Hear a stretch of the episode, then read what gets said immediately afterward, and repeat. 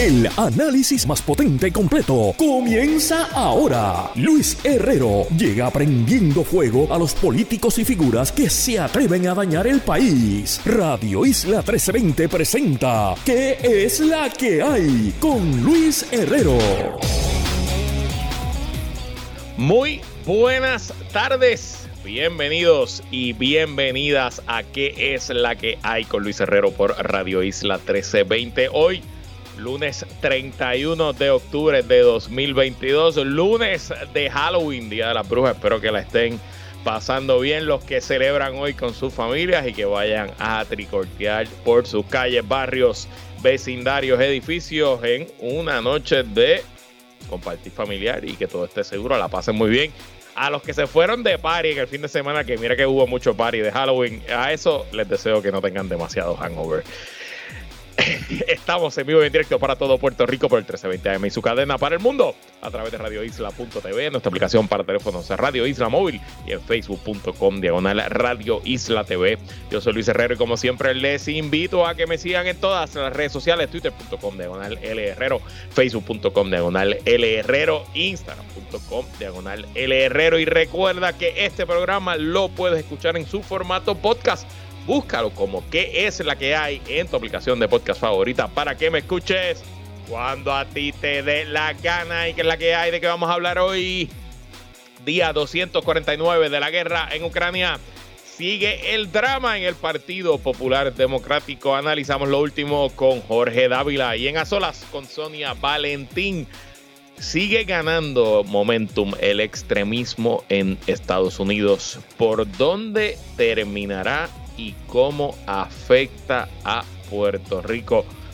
Lo discutimos, pero bueno, vamos a las primeras noticias de hoy. Ganó apretadamente, pero se convierte en el presidente electo del Brasil, Luis Ignacio Lula da Silva. Leo la reseña del periódico El País. Lula da Silva ha ganado las elecciones a la presidencia de Brasil. El gran líder de la izquierda brasileña ha obtenido un 50,9% de los apoyos frente al 49,1% del presidente saliente Jair Bolsonaro. Es la diferencia más ajustada de la democracia brasileña moderna, apenas 2 millones de votos de los 124 millones emitidos. Me considero un ciudadano que ha vivido un proceso de resurrección intentaron enterrarme vivo y aquí estoy, ha dicho Lula en su primera comparecencia tras los resultados. Haremos que los brasileños desayunen, almuercen y cenen todos los días, ha añadido. También se ha referido al silencio de su rival, que no ha reconocido la derrota ni emitido mensaje alguno desde que se conocieron los resultados, después de advertir durante la campaña sin pruebas de un posible fraude electoral. Así que celebramos, respiramos un poco de tranquilidad tras la victoria de Lula, pero apretada la cosa, estamos hablando de una diferencia de apenas 1.8% de una campaña eh, muy difícil, una campaña muy polarizante, una campaña de extremos, una campaña donde en Brasil eh, mostraron su poder los movimientos religiosos recalcitrantes, mostraron su poder las fuerzas reaccionarias, mostraron su poder los calladitos pro Bolsonaro, que no decían mucho, pero apoyaban el régimen. Y una campaña y una elección donde me parece bastante obvio que si no hubiera sido Lula el candidato de la centro izquierda, Bolsonaro hubiera sido reelecto. Y Lula es un hombre mayor, es un hombre de 78 años, que obviamente, bueno, está bien, está saludable. Joe Biden, que es mayor que él, eh, pero quién sabe si va a estar disponible para la reelección en el 2024, 2024, eh, no, perdón, 2026, o eh, si hay otro líder que pueda surgir ¿no? y hacerle fuerza o contrafuerza a el reaccionario Bolsonaro y su partido. De hecho, Bolsonaro eh, su partido tiene eh, la mayoría de las no, no tiene mayoría absoluta, pero tiene, es el partido con más sillas en las legislaturas, también controla, controla varias gobernaciones clave. Eh, o sea que obviamente no está derrotado para siempre y sigue siendo la principal fuerza de oposición. A esta hora, 4 y 59 de la tarde, hora de Puerto Rico, Eh, el presidente brasileño Bolsonaro no ha hecho expresiones algunas tras la derrota. Su hijo, que fue su director de campaña, y su esposa, la primera dama brasileña, pusieron algunas expresiones en las redes sociales, más o menos aceptando la derrota. No están felicitando a Lula, ni mucho menos, pero por lo menos dan a entender que están aceptando la derrota. Hay unas protestas de camioneros ahora mismo en las afueras de Sao Paulo eh, protestando la victoria de Lula. Eh, no hay más reportes alrededor del país de que esté ocurriendo cualquier otra acción que eh, lamentar o del que ocuparse. Pero obviamente, pues Bolsonaro estuvo meses, quizás años, minando la credibilidad del sistema electoral brasileño y dando a entender que si no... Eh, que verdad que si no ganaba, pues no iba a aceptar el resultado de la elección. De nuevo, a las 5 de la tarde que son ahora, no ha habido expresiones de parte de Jair Bolsonaro. Pero nuestras felicitaciones al pueblo brasileño, importantísima esta victoria de Lula da Silva y esperamos que sea el comienzo de un resurgir de la democracia en la vecina República del Brasil. Y bueno, hablando de temas locales, tengo dos notas de dos organizaciones sin fines de lucro que necesitan su ayuda. Primero, es una organización muy cercana a mi corazón y al de mi familia. Hablo de la organización Seiba Gato en el Viejo San Juan, organización que tiene la misión de cuidar y mantener la colonia de gatos del Paseo del Morro en el Viejo San Juan. Eh, los que han visitado la zona, bueno, pues han visto que en el Paseo del Morro, que es ese paseo desde la Puerta de San Juan, que recurre la circunferencia de las murallas del Morro eh, pues allí vive una colonia, unos cuantos cientos de gatos esa colonia es mantenida por Seiba Gato, que es una organización sin fines de lucro que está compuesta de voluntarias y voluntarios que hacen todo el trabajo. Eh, tiene un memorando de entendimiento con el Servicio de Parques Nacionales, el National Park Service, que es quien administra el Paseo del Morro y todas las facilidades del Morro, ¿no? Es una agencia federal. Y en ese memorando de entendimiento desde el 2005, si no me equivoco, pues Park Services se comprometía a hacer algunos, a, aportar a el mantenimiento de la colonia de gatos, mientras Seiba Gatos se comprometía pues a eh, alimentarlos, llevarlos al veterinario, cuidar esos gatos, etcétera. Yo tengo conocimiento personal del trabajo que hace Seiba Gatos porque mi esposa es voluntaria, es secretaria de la Junta de Seiba Gatos y estoy muy, muy, muy familiarizado eh, con la labor titánica que ellos hacen. Y también estoy familiarizado con que esa labor la hacen completamente solas. El National Park Service no hace absolutamente nada por los gatos del paseo. Y sorpresivamente, de la noche a la mañana, Park Services hace dos semanas emitió un comentario público de que eh, se proponen a remover los gatos del paseo. Y eh, hablar de remover los gatos del paseo es un eufemismo para hablar de matar los gatos del paseo. En Puerto Rico no hay un lugar donde llevar esos gatos. En Puerto Rico no se acostumbra eh, el proceso de TNR, ¿no? De em, eh, lo que se llama Trap Neuter Release, que es el mantenimiento que se le da a las colonias de gatos federales, gatos que están eh, sueltos. Estos gatos, la inmensa mayoría, no son adoptables porque ya han hecho vida afuera, así que no hay a dónde llevarse esos gatos. Y cuando Park Service dice que quieren remover humanamente los gatos, realmente lo que están diciendo es que quieren eutanizar esos gatos y gatas que viven en el paseo. Mañana en el programa de Sobre la Mesa hay una portavoz de Seiba Gato eh, que va a estar acá hablando del tema. Yo voy a tratar de tener personas también durante la semana, pero lo importante es dos cosas. Este miércoles y jueves, miércoles 2 y jueves 3 de noviembre a las, a las 6 de la tarde, se lleva a cabo una reunión pública en el Castillo San Felipe del Morro, eh, donde Park Services va a recibir comentarios de la comunidad. Los invito y las invito a todos los que les importa y aman los gatos.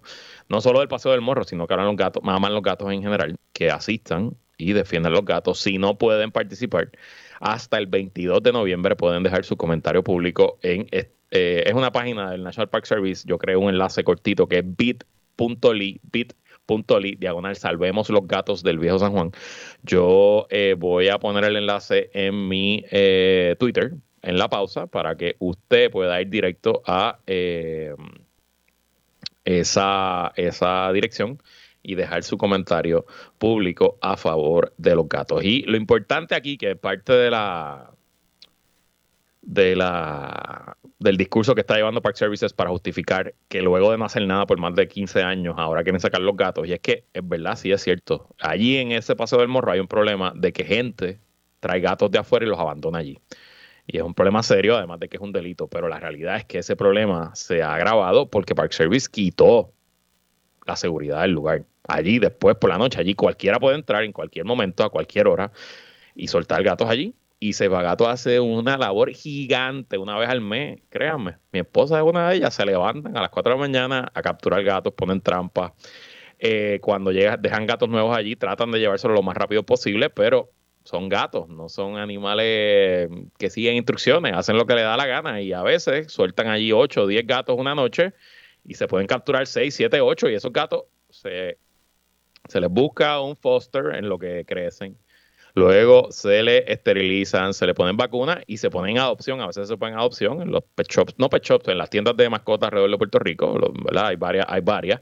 Y la inmensa mayoría realmente se exportan, se van para Estados Unidos. Si Gato tiene relaciones con refugios fuera de Puerto Rico que tienen necesidad, demanda de recibir estos gatitos. En Puerto Rico ningún refugio eh, tiene capacidad para los gatos del Viejo San Juan. Todos los refugios en Puerto Rico, además de que la mayoría son refugios de que asesinan, que matan a los animalitos. Eh, la cierto es que ninguno tiene capacidad para recibir los gatos del Viejo San Juan. Así que eh, eh, nada, yo lo que les pido, y aquí estoy haciendo un llamado personal a mi audiencia, es que apoyen a los gatitos del viejo San Juan, que apoyen la misión de Seis Gatos y que sepa el Park Service, como dice un documental de Netflix que les recomiendo, Don F. El documental tiene otro nombre, Don F with Cats. Y ahora, hablando de otra organización sin fines de lucro, a la que sí, eh, a la con la que yo colaboro también directamente. Esto es una oportunidad para cualquier persona y puede ser una, oportunidad paga. Exi Network, eh, que creó una aceleradora de empresas que se llama Nuevo Norte en el, en el pueblo de Barceloneta. Es una aceleradora que sirve a empresarios y empresarias de la región del norte de Puerto Rico que están creando nuevos empleos. Están buscando instructores para adiestramientos y mentores. Estos instructores y mentores deben tener conocimiento en cualquiera de estas áreas. Eh, emprendimiento, planificación de negocios, redes de inversión, gestión y fuentes de fondos, presentación a inversionistas, desarrollo de productos mínimos viables o MVP, eh, negocios por internet, mercadeo, negocios digitales, recursos humanos, administración, cualquier destreza que sea útil para un empresario o empresaria incipiente en Exit Network pueden, eh, necesitan de ese tipo de eh, adiestramiento, de ese tipo de mentores y asesores, y es una y son varias posiciones pagas, o sea que no es un no es un voluntariado, es una posición que puede ser pagando si le interesa solicitar y ser parte del grupo de instructores de adiestramientos o mentores de Nuevo Norte los invito a que visiten nuevonortepr.org diagonal recursos. Eso es nuevonortepr.org diagonal recursos o que envíen su resumen y su interés de participar a empleos arroba exinetwork.com .org. También esta información la voy a poner en mi Twitter, twitter.com de L. Herrero para los y las interesadas. Y la voy a repetir para veces durante la semana. Así que ya saben, posiciones pagas en nuevonortepr.org, diagonal recursos para mentores o instructores para dar adiestramientos a empresarios y empresarias incipientes. Y bueno, vamos rapidito al resumen del fin de semana de la guerra en Ucrania pasaron varios asuntos. Eh, lo primero es que ayer domingo Ucrania logró atacar la flota del Mar Negro de Rusia que está estacionada en el puerto de Sebastopol, en la Crimea ocupada por Rusia. Eh, Ucrania ha desarrollado, se habían visto algunos indicios, pero no se había visto ninguno en el campo de batalla, unos drones que son acuáticos, que son unas lanchitas que van, básicamente unas canoas, son del tamaño de un kayak que van en la superficie del mar. Esos drones se controlan, bueno, por control remoto, valga la redundancia. Y eh, hubo un ataque masivo de este tipo de embarcación. También parece que hubo unos drones aéreos al puerto de la Marina del Mar Negro ruso en Sebastopol y lograron atacar varias embarcaciones que estaban allí en ese puerto. Eh, obviamente esto habla de cómo sigue eh, Ucrania incrementando su capacidad ofensiva y su capacidad de eh, sorprender, de cómo siguen hundiéndole barcos a Rusia. Un país que no tiene marina ahora mismo, porque Ucrania no tiene cero marina, pues le sigue hundiendo barcos a la marina rusa. En reacción, como ya nos tiene acostumbrado el gobierno ruso del último mes y medio, pues hoy Rusia atacó con varias docenas de misiles distintos puntos en distintas ciudades de Kiev. La mayoría de los misiles fueron interceptados por la defensa antiaérea rusa. De hecho, una de de los misiles, al ser interceptado, cayó en la República de Moldova, que es una vecina eh, república de Ucrania al oeste ucraniano. Lo que pasa es que el misil salió de algún barco de Rusia del el Mar Negro y, fue interceptado y cayó el misil en territorio moldovo. Eh, así se dice, moldovo. Buena pregunta. Pero obviamente no todos los misiles fueron interceptados y algunos causaron graves daños. Eh, la capital Kiev estaba hoy sin luz, 40% de la capital no tenía agua tampoco. Eh, otros misiles cayeron en la ciudad de Kharkiv. Otro misil atacó la planta hidroeléctrica de Zaporizhia, que es la cuarta generatriz más importante del sistema eléctrico ucraniano.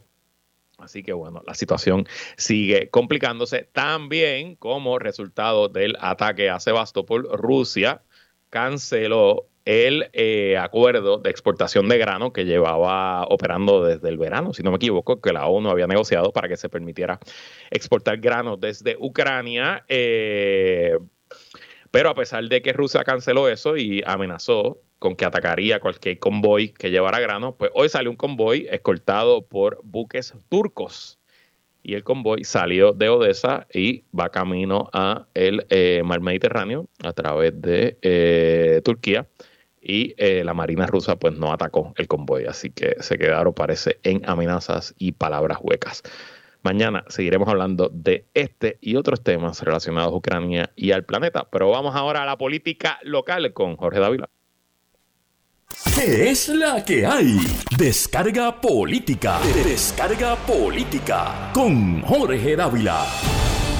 Así mismo es como todos los lunes arrancamos la discusión semanal junto al analista de Radio Isla y colaborador en nuestro espacio, ingeniero Jorge Dávila, que es la que hay, Jorge. Bueno, pues aquí ya el día de, el día de Halloween. ¿De qué te vas a disfrazar?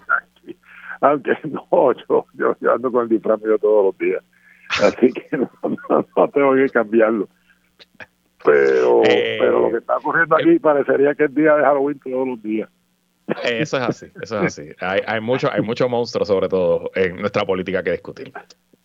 Hablemos, hablemos de la política local. A dos semanas de su asamblea de reglamento, el PPD sigue siendo el tema principal de discusión. Los bandos ya están bastante definidos. Por un lado, está el actual liderato del partido, el presidente del Senado, José Luis Dalmau, el presidente de la Cámara, Tatito Hernández, y tímidamente también está en ese bando el presidente de la Asociación de Alcaldes, Luis Javier Hernández, buscando votos para el sí al reglamento.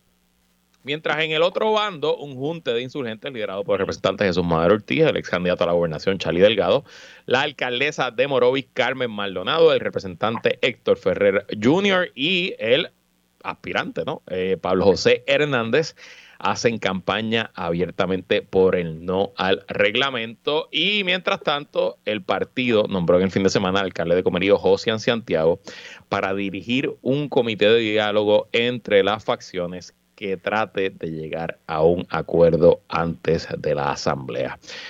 Jorge Dávila, la línea está cruzada, los bandos están marcados. ¿Qué te parecen estos últimos desarrollos? Bueno, mira, eh, lo primero que habría que preguntar es si Josian eh, tiene alguna posición, ¿verdad? En cuanto a la aprobación o no aprobación del reglamento, porque eh, creo que creo que a dos semanas no no creo que haya nadie neutral. Eh, debe tener una posición y si tiene una posición, pues obviamente es muy difícil entrar en un, en un comité de diálogo ya teniendo una predisposición, ¿verdad? Que favorecería cualquiera de las dos alternativas. No sé cuál es defiende, pero pero me, me suena que no va a haber no va a haber consenso y me parece que va a tener problemas en esa asamblea. Eh, eh, esto esto va más allá que la aprobación de un reglamento. Esto va eh, directamente a quien aspira a dirigir al Partido Popular eh, una vez José Luis Bernal termine su, su mandato. De, eso es lo que se trata, o sea, no, es un reglamento, el reglamento es la última excusa que han usado estos dos bandos para enfrentarse, pero pero si no es el reglamento, pues pues es una asamblea, si no es la asamblea es qué fecha van a escoger para escoger un presidente. Eh, me parece que el Partido Popular está pasando por un mal momento y me parece que eh, en esa asamblea va a haber va a haber fuego, fuego, fuego popular de verdad. Eh, así que, nada, habrá que esperar, pero no, no, no creo que se llegue a consenso. Porque como te digo, Luis, esto va más allá que la aprobación de un reglamento. De, de acuerdo 100% en tu análisis, te, te confirmo que en efecto, creo que fue en el programa de Penching, pero en algún programa aquí en Radio Isla la semana pasada estuvo el alcalde de Comerío, José Santiago, y habló abiertamente a favor del reglamento. O sea que no sé cuán efectivo puede ser su mediación eh, si él está ya definitivamente del lado del lado del sí. Obviamente José Santiago es un veterano, es uno de los decanos de los, del liderato del Partido Popular, lleva muchísimos años como alcalde, es muy respetado por, por todo el mundo en y fuera del PPD y me parece que es una persona adecuada para dirigir un diálogo. Ahora bien, es cuán, cuán acrimoniosas, cuán difícil están, cuán apartadas están eh, ambos bandos y, cuán, cuál es la posibilidad de que se llegue a un acuerdo. De hecho, ayer domingo, el bando del no eh, envió, o no sé si fue un comunicado de prensa, lo vi en las redes, unas expresiones diciendo que si el partido vota por el reglamento sin votar por el comité ejecutivo este y la extensión de los términos de José Luis Talman como presidente, que ellos votarían que sí. O sea que al final del día es lo que tú dices, el tranque es la candidatura. Eh, ¿Quién se queda en, en la presidencia? y a quién ayuda más quedarse en la presidencia el próximo año. Y te pregunto, cómo están las cosas hoy, ¿quién ves ganando entre el sí al reglamento y el no al reglamento? Pues mira, eh, yo tendría que pensar, ¿verdad? Eh, aunque últimamente en la política pasan cosas muy extrañas, pero tendría que pensar que el sí va a prevalecer. Eh, ¿Y por qué lo, te lo digo? Porque esto no es una asamblea general. o sea, aquí estos grupos le están hablando a cuántos delegados son, 800. Algo así. no, menos, no, no, yo creo que no, no debe llegar ni a 600 el día de la votación, pero en total en lista deben ser como 800. Por eso. O sea, que al grupo que le estás hablando es una estructura y pensaría yo que la estructura en este momento responde más a los que favorecen el sí que a los que favorecen el no. Los que favorecen el no, precisamente lo que están buscando es cambiar esa estructura, ¿verdad? Para poder tener mejores oportunidades a la hora de, que las candidaturas eh, entren en, en, su apogeo. Eh, así que eh, si yo tuviera que apostar, apostaría que el sí va a ganar. No sé si por estrecho o, máximo margen, pero va a ser una prueba eh, adicional para el liderato de José Luis Dalmau y, para los que favorecen el, el sí, eh, pero los que están en contra de, de, bueno, y como tú dices, o sea, yo lo hice, si sacas esa disposición, todos votamos a favor del reglamento. Lo que pasa es que lo que está en juego es eso, es la candidatura. Y algunos piensan que esa candidatura hay que definirla desde ahora y otros piensan que porque les conviene políticamente hay que posponerla de eso es lo que se trata. Así que yo, yo pensaría que él sí va a prevalecer. Pues yo, si esto fuera una elección de todos los populares, él no da una pela 90 días. Ah, no tengo duda. Por eso es que una pela 90 días. Pero, es que estamos hablando de la estructura, Luis. Claro. Y viendo las facciones, y también es que hay un. Oye, hay un movimiento, yo lo, lo detecto, un movimiento calladito del sí eh, un movimiento de congelar la bola, un movimiento de ayudar quizás al alcalde de Villalba. Eh, se juntó el hambre y la necesidad hasta Tito y Dalmau que no se llevan muy bien, pero aquí pues los, intereses se alinearon. Y yo no estaría tan seguro de que él no tiene una ventaja amplia como lo tendría si fuera entre todos. Así que creo que sí, que nos parece un poco el, el, el análisis coincidimos ahí. No estoy tan puesto a decir que va a ganar el sí, pero lo que sí es que mi lectura a dos semanas de que supuestamente se va a dar esta asamblea, que todavía no han dicho ni dónde es, esto no se puede hacer en cualquier sitio, porque entre la gente que vaya y las misas sueltas, lo que acompañan, necesitas una mínimo una cancha bajo techo. Eh, pero a dos semanas yo diría, como dice el americano, que es un toss-up. Pues, y, te puedo adelantar que va a haber impugnaciones de quiénes son los que están en lista. Eh, o sea, yo he vivido esta película tantas veces eh, así que, ¿verdad? El, grupo, el grupo que en este momento no tiene la estructura eh, va a levantar unas impugnaciones de quiénes son los que están votando. Eso te lo puedo adelantar hoy. Eh, así que, nada, está está interesante y, me parece, ¿verdad?, que el Partido Popular está garantizando, ¿verdad?, coger una pena en el 2024. No, no se están ayudando, sin duda no se están ayudando. Y esa alternativa de que se elimine el junta, ¿cómo es la junta presidencial? Y que se elimine la extensión de los, de los términos hasta diciembre del 2023. ¿No sería un, una solución se acabó, el issue. se acabó el issue. Se acabó el issue. Pero es que ese es el issue. Ese es el issue. O sea, este grupo de los que, digo, obviamente ellos dicen que si se quita la candidatura, eh, ellos votarían a favor del reglamento. Lo que pasa es que me suena que ellos están diciendo eso porque están seguros de que no lo van a eliminar. y, están diciéndole, ¿verdad? Para la grada, están diciendo, fíjate, nosotros estamos dispuestos a llegar a un, a, un consenso, pero lo están diciendo pensando que ese consenso no va a existir. Si existe, pues le dejan, ¿cómo te digo? Le, le, matan el pollo en la mano, le matan el pollo en la mano porque lo que ellos quieren precisamente es forzar el inicio de la candidatura hoy, no en el 2023, no en el 2024. Correcto. No, y, un poco también una forma de curarse salud, porque como las enmiendas incluyen muchos asuntos relacionados, ¿verdad? Que son que son buenos, incluyen sillas para las comunidades LGBT, incluyen sillas para los pensionados, representación de los empleados de la empresa privada, etcétera, y, honestamente, ¿quién se puede oponer a ese tipo de eh, de, enmienda. Y un poco ya lo que los del sí le estaban diciendo a los del no, viste, ellos se oponen a que hagamos esto y ellos están diciendo, no, no, yo, yo no me opongo a que el partido tenga más representación, lo que me opongo es a que se cambie las reglas del juego y se entronice un liderato en el poder. Muy interesante todo este asunto. Dos comentarios adicionales rapidito. A mí sí me sorprende la posición de, de, de Almao porque básicamente están diluyendo su, su liderato. Pero me parece que, ¿verdad? Esta era la única forma que, que él quedaba de alguna forma envuelto en el liderato, ¿verdad? Aunque sea diluido, eh, porque iba camino a que se lo a, perder la presidencia del Partido Popular. Así que, y segundo, ya tú puedes ir definiendo quiénes van a ser las dupletas para gobernador, candidato a gobernador y comisionado residente a base de los dos grupos.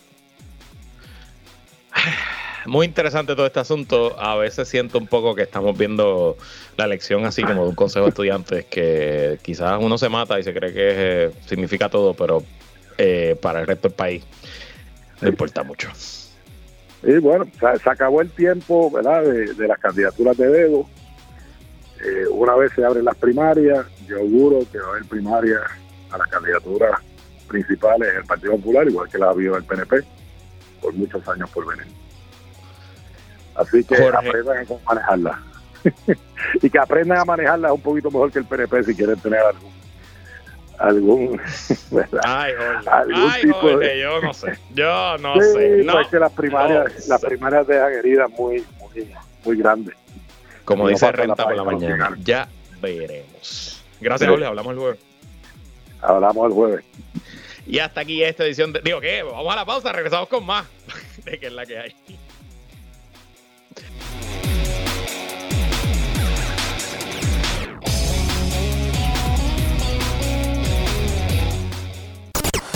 Ahora le damos un giro a tus lunes. Desde la perspectiva de la directora, actriz y productora Sonia Valentín. A solas con Sonia. Así mismo, como todos los lunes, conversamos con Sonia Valentín, que es la que hay, Sonia. ¿Qué es la que hay, Luis? ¿Cómo tú estás? ¿Cómo estás? Saludos para ti, para toda la gente que te escucha. Muy bien, aquí, muy bien. Cuéntame. Aquí un poquito nublado, pero por lo menos ya el clima ha mejorado algo. Bueno, estaba contándole al público eh, y lo que ha sido un tema recurrente en este programa y en este segmento contigo, que es el alarmante incremento del extremismo en los Estados Unidos. Y les contaba que el viernes en la madrugada, lo discutí rapidito en el programa del viernes, obviamente no había mucha información. El esposo de Nancy Pelosi, Paul, fue atacado en su hogar por un hombre que buscaba a su esposa Nancy Pelosi y que llevaba años eh, manteniendo un blog y eh, en sus redes sociales eh, publicando múltiples teorías de conspiración relacionadas, bueno, para la extrema derecha norteamericana. Y hay de todo. Ahí está desde el famoso Pizzagate, que es una teoría de conspiración de que en una pizzería en Washington, en el sótano una pizzería, en un edificio que no tiene sótano, allí supuestamente secuestran niños y las élites demócratas le chupan la sangre, literal. y eso provocó que llegara un hombre armado a esa pizzería a soltar par de tiros. Hasta QAnon, el 6 de del 6 de enero, todas esas cosas alrededor, pues ese hombre entró allí. De hecho, hoy fue arrestado por los federales y ya le erradicaron cargos federales por atentado, asesinato y, y otros, otros asuntos. Pues llegó allí buscando a Nancy. Eh, Y usualmente la reacción ante cualquier ataque contra un político es que pues, pues las facciones políticas no se atacan y cada cual expresa solidaridad y expresa eh, shock ante la situación y mandan palabras eh, pues para la familia, al público, etcétera, pero el Partido Republicano hasta celebró el ataque durante el fin de semana.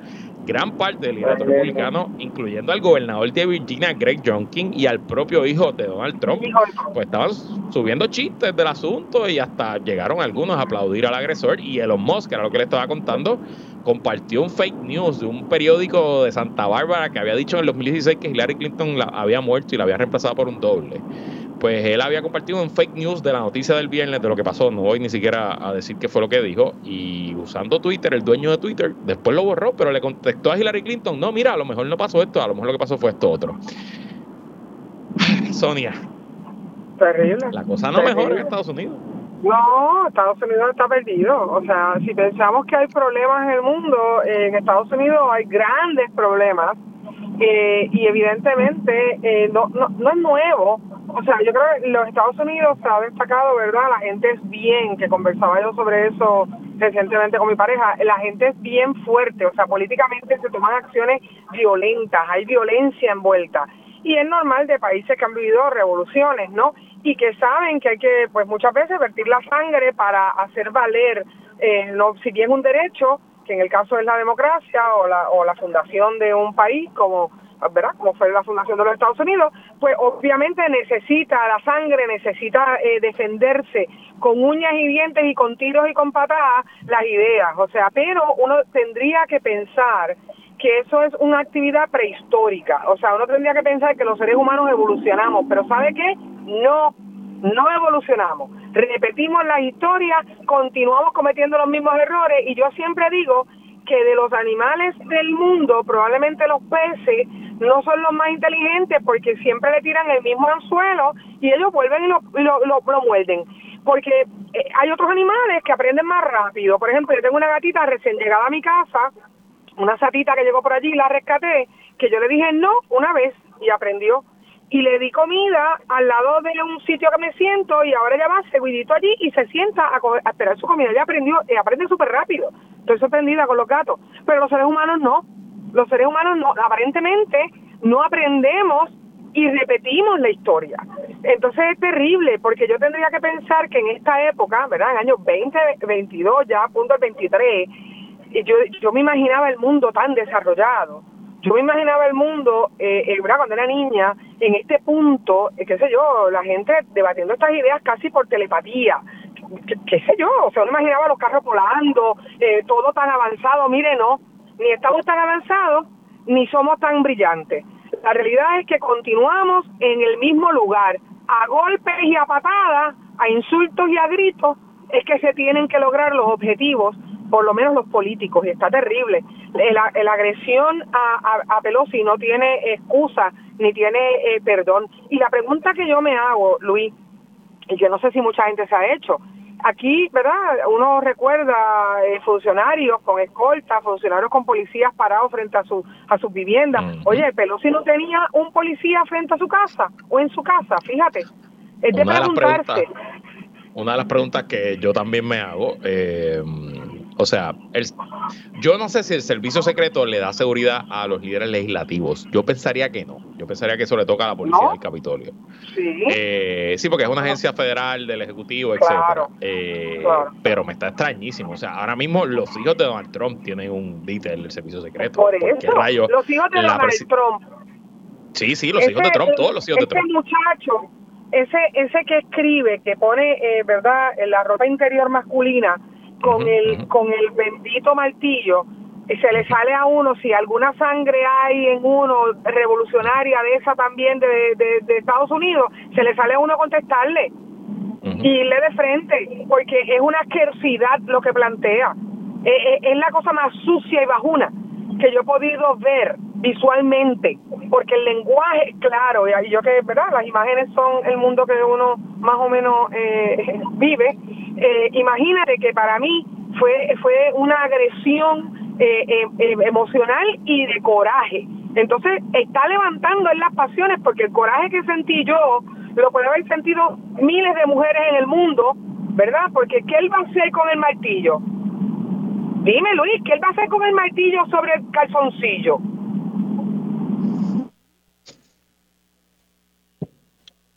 Así jamás llegaría a ese lugar. Pero se la merece. Se la merece.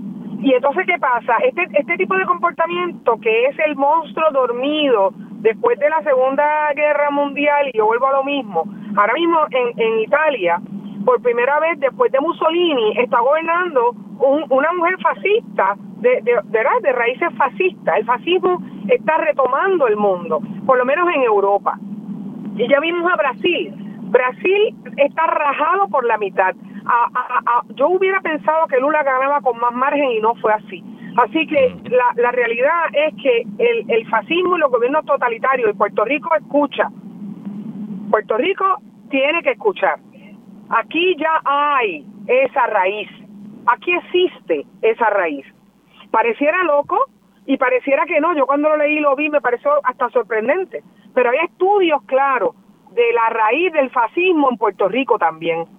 Y de cómo esa gente hoy día tiene voces y puestos y lugares y ojo y pescado, porque hay que defender la democracia, cueste lo que cueste, los que creemos en la democracia.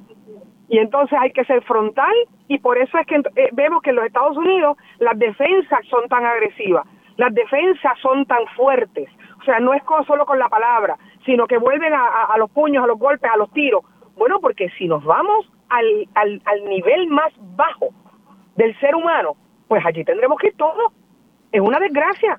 Es una, desgracia porque allí tendremos que ir todos para salvarnos, lo que para salvar lo que creemos. Es terrible, porque yo hubiera imaginado un mundo, y te digo, ya en este punto casi hablando por telepatía, casi llegando a acuerdos por votaciones digitales, yo qué sé. Y de repente hay que estar hay que estar golpeándose. Pues mira, lamentablemente Luis y, de verdad que no creo en la guerra, no creo en la violencia, no creo, pero si tengo que defender mis derechos, los voy a defender en el terreno en el que me lo pongan. Y si yo quisiera que fuera en el terreno de las ideas, yo quisiera que nosotros, el mundo entero, pudiera debatir esto en el mundo de las ideas y de la palabra.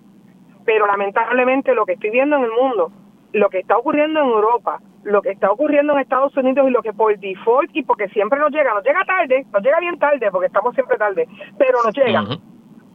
Pues hay que tener cuidado y hay que empezar a levantar la mirada y a señalar y a discutir frontalmente con aquellos fascistas que quieren de alguna manera introducir el pensamiento en Puerto Rico. Eh, de Puerto Rico vamos a hablar cuando regresemos de la pausa, Sonia. Pero te voy a recomendar a ti y a todo el público un podcast de la periodista Rachel Maddow que se llama Ultra. Y es un podcast, ya va por su quinto episodio, que está narrando una historia que yo desconocía, que es que en los dos años antes de la Segunda Guerra Mundial en los Estados Unidos existió un movimiento nacional con millones de, personas y de seguidores eh, pronas, incluso un movimiento que se llamaba el America First Caucus, que tenía infiltrado el Congreso y el Senado, que tenía agentes pagados por el Tercer Reich de Adolfo Hitler, eh, moviendo propaganda, pagando sobornos, utilizando hasta recursos del propio Congreso, eh, y que es una historia que honestamente es completamente desconocida. Y en su momento fue un gran escándalo. Hubo 22 acusaciones de sedición contra colaboradores del Tercer Reich en el 1940 en los Estados Unidos, y obviamente la historia que uno piensa y que uno entiende que Estados Unidos derrotaron nazis y que siempre se opusieron al fascismo, pero la realidad es que no necesariamente así. Y, y, yo creo que el, mensaje para todos y todas es no pensemos y no demos por sentado que el sistema que tenemos hoy, con las instituciones que tenemos hoy, imperfecto como es, y obviamente con el tema colonial que afecta a Puerto Rico, pero no pensemos que tiene que ser así obligatoriamente, no pensemos que estas cosas son dadas y que es natural que la democracia existe y que es natural que los derechos individuales existan. Y el, lo que hizo Trump fue despertar ese monstruo dormido después de la Segunda Guerra Mundial. Así mismo. Vamos a la pausa y seguimos hablando de este tema cuando regresemos en que es la que hay.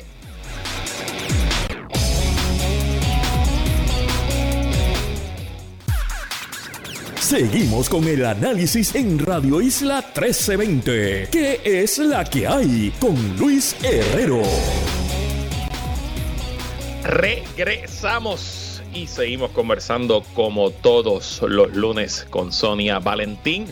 Antes de la pausa estábamos hablando del aumento en el extremismo, los movimientos fascistas y los movimientos eh, pues políticamente de ultraderecha en los Estados Unidos y queríamos aterrizar pues la conversación ahora a Puerto Rico. William Rodríguez me escribe en Twitter, de acuerdo con Sonia, Puerto Rico escucha, Puerto Rico escucha. Aquí raíces ya están. O oh, sí, dice William, de acuerdo con tu punto que lo mencionaste antes de irnos a la pausa, de que tú entendías que hay movimientos en Puerto Rico que están buscando apelar a esas mismas raíces. Háblanos un poquito, ¿a qué te refieres, Sonia? yo, yo no lo, lo, lo entiendo, eh, es histórico, o sea, existe la, la evidencia, ¿no?, de, de una de unas organizaciones que de alguna manera había esta foto y recientemente lo vi, no recuerdo quién lo compartió en redes, pero existen las fotos incluso eh, con el saludo eh, típico del de de, de, Hitler, eh, con saliendo un obispo, un arzobispo de, si no me equivoco, la iglesia en Ponce, este, y existen ya lazos, ¿verdad?, que se han establecido históricamente sobre la presencia de una manera o de otra de grupos eh, de pensamiento extremista o fascistas en el momento en Puerto Rico. O sea, no estamos exentos del mundo. Y siempre hay gente que, que se afina a una, ¿verdad? Que son afines a una idea. Y estamos hablando eh, eh, de que esto hay evidencia fotográfica, ¿verdad? Y hay evidencia, eh, ahora no recuerdo quién la compartió, y el estudio y todo el estudio que se ha hecho. Y sí, hay personas que tienen y mantienen, ¿verdad? Que son parte de esa descendencia y que eh, continúan pensando de alguna manera de la misma forma. Eh, y tenemos personas hoy día en, en, los gobiernos, en el gobierno, y también, eh, ¿verdad?, que promueven una ideología ultra conservadora. El fascismo se caracteriza por muchas cosas y una de ellas es el, el manejo del lenguaje. El manejo del lenguaje donde nos dicen, ¿verdad?, que ser nacionalista es bueno.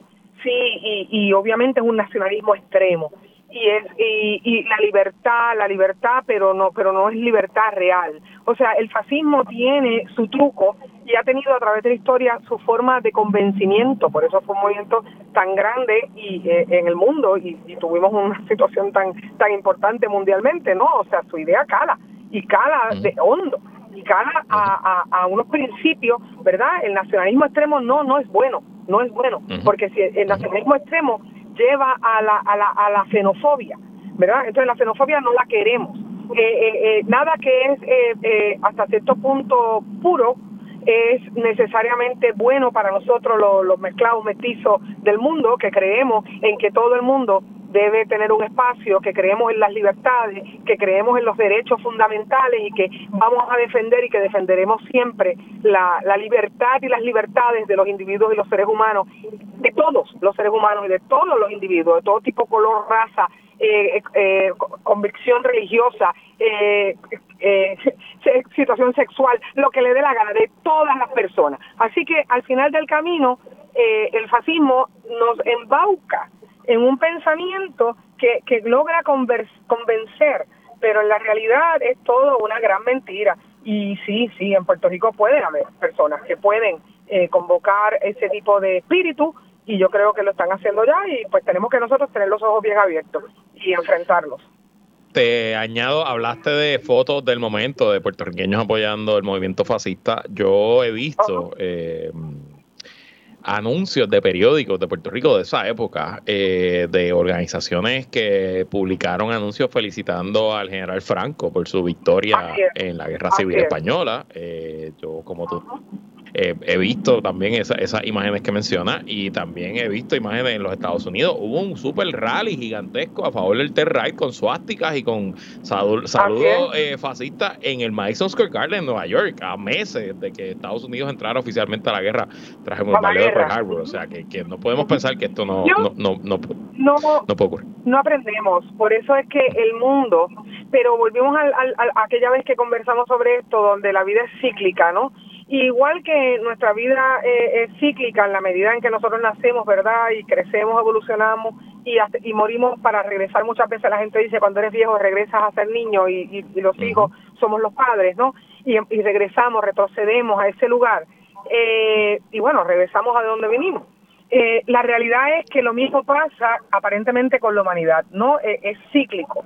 Entonces hemos, eh, estamos en esa etapa, en esa etapa cíclica donde aparentemente, ¿verdad? Vuelvo y te digo, Brasil, Brasil literalmente estaba, y tú sabes bastante de, la política brasilera, eh, estaba ha estado ahí, o sea, está, gracias a Dios, gana, pero, pero gana eh, eh, eh, en una segunda vuelta y, y, hubiéramos pensado, o sea, es una de las democracias más importantes de Latinoamérica. Entonces, evidentemente, verlo, ver el país rajado en la mitad es significativo, es significativo. Y te pregunto, a veces, ¿verdad? Los puertorriqueños, tú, le, tú encuestas en, en, Puerto Rico y todo el mundo te habla de lo importante que es para el puertorriqueño promedio la ciudadanía americana, la relación con los Estados Unidos, etcétera, etcétera. ¿Tú crees que aquí estamos conscientes del peligro que se vive en la metrópoli, del, del momento tan complejo y tan peligroso de la política de los Estados Unidos? No, no, para nada. Yo creo que nosotros no yo creo que el país, que la gente, ¿verdad?, no está al tanto, ni, realmente no creo que le interese mucho, o lo ven algo tan lejano. Recuerda que nuestra condición de isla nos aísla, aún con las comunicaciones hoy día, que son verdad tan universales, nos aísla del todo, nosotros vemos eso allí como aquello que está allá, o sea, no es, no es algo que me está impactando, que nos está impactando definitivamente, que nos va a impactar definitivamente, y de que estamos recibiendo los primeros eh, vientos del conservadorismo extremo en Puerto Rico, sí los estamos recibiendo. Y que sí hay que empezar a, combatirlo, sí, por supuesto. Pero que no lo vemos, no vemos la situación en los Estados Unidos como algo que nos permea inmediatamente o, o con de atenderlo, porque al final del camino tampoco es eh, directo, ¿me entiendes? Es algo totalmente indirecto. Así que bueno, pues, ¿qué te puedo decir? Yo creo que la presencia de, de, Trump lo que ha venido a traer al mundo es eso, es levantar ese, ese monstruo dormido después de que vivimos toda la Segunda Guerra Mundial y él vuelve a salir afuera con su blanquitud, si es que esta palabra existe, y con su, con su speech eh, arrogante, con su speech, eh, como te digo, agresivo, con su supuesta verdad en la cara, in your face, como dirían los gringos, y, y, y realmente lo único que hizo fue despertar un grupo de personas y de gente que sentían igual, pero vuelvo y repito como he dicho en otros programas, pero que la, el perder, el lograr acallarlos eh, con, con la supuesto final de la Segunda Guerra Mundial y la Guerra Fría y tal, pues entonces ese, existen pero estaban calladitos, existen pero estaban ocultos existen, pero pensaban que eran minoría y no iban a sacar la cara nuevamente, estaban debajo de la tierra, escondidos. Y Trump sale a liderarlos, Trump sale a despertarlos, Trump sale a, revivirlos en un momento importante y en la nación de los Estados Unidos, que es más significativo que todo. Entonces ahí es donde todo, este, todo esto se empieza a, obviamente, a, a coger su, su, su fortaleza, porque, porque está validado, está absolutamente validado. Yo estoy de acuerdo contigo. En Puerto Rico vivimos como si no pasara nada en los Estados Unidos, como si eso nunca fuera a cambiar, como si las cosas fueran business as usual. Y peor aún, hay puertorriqueños, en este caso puertorriqueñas, como la eh, delegada cabildera por la estadidad, Zoraida Buxó, que acaba de grabarle un anuncio a favor de Herschel Walker, candidato republicano al Senado de Georgia, eh, diciendo que sí, que los latinos, para los latinos y los puertorriqueños, es bueno que este señor que más bruto no puede ser, más monigote de Donald Trump y los movimientos fascistas no puede ser. Y aquí va esta puertorriqueña a prestar su cara, pues, su voz, su imagen y su título de embuste como Shadows de Senator de Puerto Rico para endosar a Herschel Walker. Qué mal nos pasa, pues, Valentín. Ese, ese es uno de los mejores ejemplos de lo que tenemos de, de nuestro de nuestro propio conservadorismo y de las voces que se levantan eh, conservadoras en Puerto Rico a pensar que tú sabes que, que como Trump quiere tanto a los latinos porque los adora, pues vamos a votar por él en masa. Pero nosotros tenemos también un, un ¿verdad? Un, ¿cómo te digo? Es como el, el, el, el, síndrome del maltratado. ¿Sabe? Eh, en realidad, en la Florida, muchos latinos votaron por Trump. Y parece que en esta muchos más. No por Trump, pero por DeSantis y su claque. Sí, por DeSantis y su, y su grupo, que es igual a los como dijo una gobernadora de Puerto Rico, eh, qué vergüenza para el pueblo de Puerto Rico. Sonia Valentín, gracias como siempre. Gracias a ti un abrazo.